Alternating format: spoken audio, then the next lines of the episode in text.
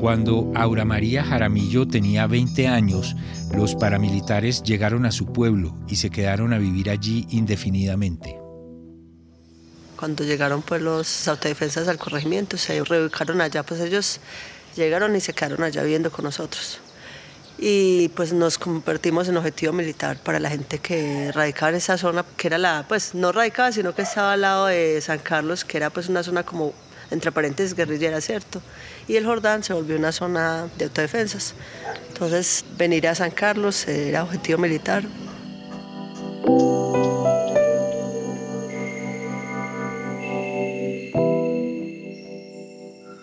Eso empezó en el 99, 2000, sí, algo así. Y lo primero que pasó fue un... llegaron a hacer una masacre pues una noche llegaron en varias camionetas, tipo 12 de la noche, y mataron siete personas. Entonces desde ese momento empezó pues como el miedo, ¿cierto? Ya llegar la noche era una cosa horrible, porque pues allá no había nadie, no había policía, no había ejército. El ejército estaba a 15 minutos del Jordán, pero nunca apareció. Entonces a los otros 15 días se repitió la misma historia, ya con más personas, se mataron 10 y fueron tres masacres seguidos. Y luego llegó un día que mm, estábamos un día en semana y llegaron muchas personas armadas pues, con trajes militares. luego nos hicieron una reunión en el parque y nos dijeron que iban a ir con nosotros, así. Que eran las autodefensas de Colombia y que ellos iban a radicar allá. La Coalición Internacional de Sitios de Conciencia y Javeriana Estéreo Bogotá presentan la serie radial 50 vidas. El capítulo de hoy Nunca me fui.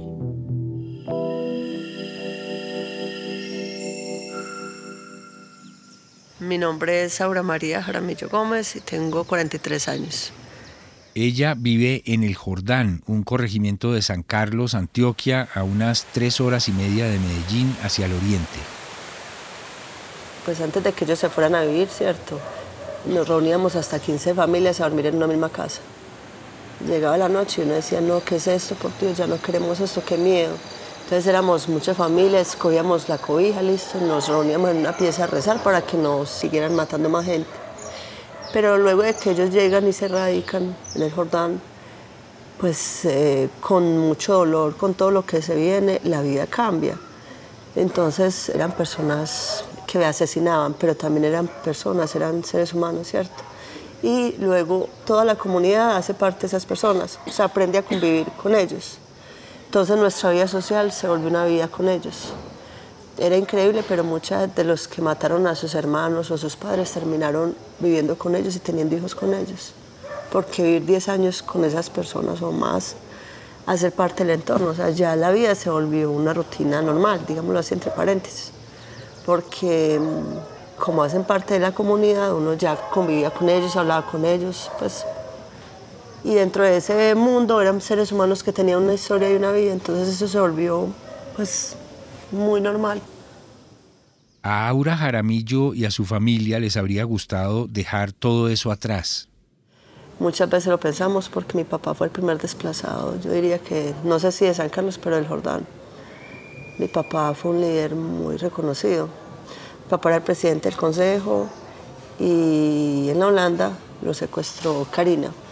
Lo secuestró con otro líder del Jordán y mataron al otro y mi papá lo dejaron vivo para que diera pues como un mensaje a la alcaldía. Entonces mi papá se volvió objetivo militar para las autodefensas. Eh, de ahí mi papá tuvo que ir mucho tiempo, estuvo lejos del pueblo ocho años. Y nosotros viviendo en ese territorio sin mi papá. Entonces muchos días dijimos que rico irnos, pero donde se tiene todo, donde se tiene su trabajo, donde tiene su casa, para una mamá, pues que mi mamá que tiene cuatro hijos, pues qué hacer en una ciudad. O sea, es muy fácil cuando usted está en la ciudad y piensa la gente por qué no se viene, pues están vos, por qué se quedan allá. Entonces pues no es, no es tan fácil. Entonces hay veces hay que aguantar y esperar qué pasa porque tampoco me voy a ir para una ciudad que no conozco, con unos hijos, ¿a dónde? de qué voy a vivir, pues no es tan fácil. Quedarse en el Jordán significaba asumir riesgos muy grandes. Yo trabajé en una escuela muy cerca de la base militar, una escuela que se llama Juanes. Pues la escuela es una vereda que se llama Juanes. Entonces, pues se vuelve un punto donde está el ejército y en el Jordán están las autodefensas, ¿cierto?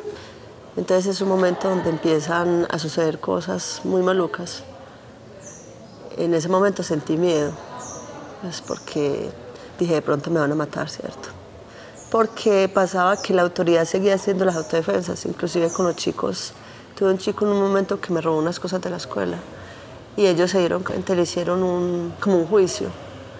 Para mí hacer un juicio a un niño de 14 años, 13 años, pues era una cosa entonces, pues en un momento como que me enfrenté, no como que un juicio, pues en ese momento sentí pues como el miedo, de pronto estoy tratando de hacer algo que me puede involucrar pues parte de la vida. En el año 2005 se desmovilizaron en todo el país las autodefensas, los grupos paramilitares, y la vida dio un giro. Al principio pues es duro porque entonces la gente, cuando están ellos pues hay una autoridad que son ellos, ¿cierto? Entonces llega una etapa donde la gente se manda sola. Pues allá decir que se va a entrar un grupo, pues no lo hizo, ¿cierto? Pero sí peleas hasta tarde, pues hacíamos lo, de cierta manera lo que se daba la gana. Hasta que ya los dos años, no, como los tres años, llega un comando de policía. Pues la verdad, eh, yo le digo a la gente que la gente sí cambia.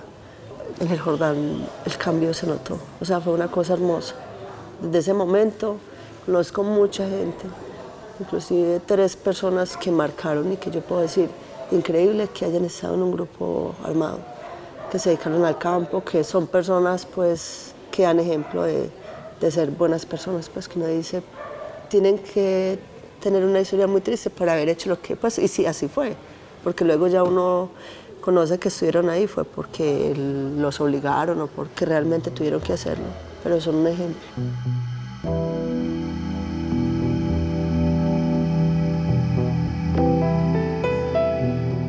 50 Vidas es una serie radial de la Coalición Internacional de Sitios de Conciencia y Javeriana Estéreo Bogotá. Libreto y dirección José Vicente Arismendi. Grabación de campo y postproducción Laura del Sol Daza.